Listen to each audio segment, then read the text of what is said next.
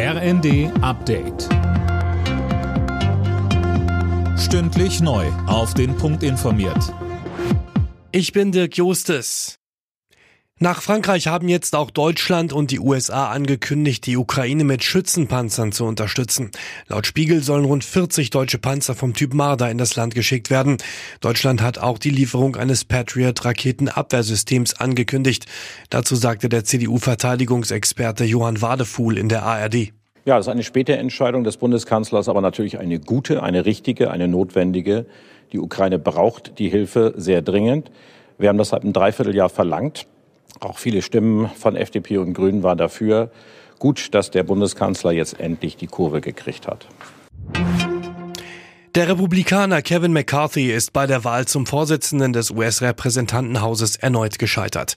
Mehrere stark rechtsgerichtete Republikaner verweigerten ihm in weiteren Wahlgängen die Unterstützung. Sie halten ihn für zu gemäßigt.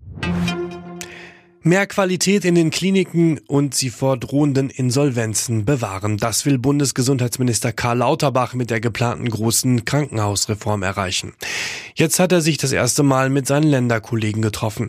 Bis Sommer soll ein Gesetzesvorschlag stehen. Lauterbach sagt, wir wollen die Krankenhäuser aus dem Hamsterrad-Effekt herausführen, sodass die eigentliche Bedarfsplanung einen größeren Raum findet und über die Vorhaltepauschalen, die Leistungskomplexe auch die Qualität besser wird. Daher hat die Reform kein Preisschild, sondern sie soll weniger Ökonomie, mehr medizinische Aspekte erwirken.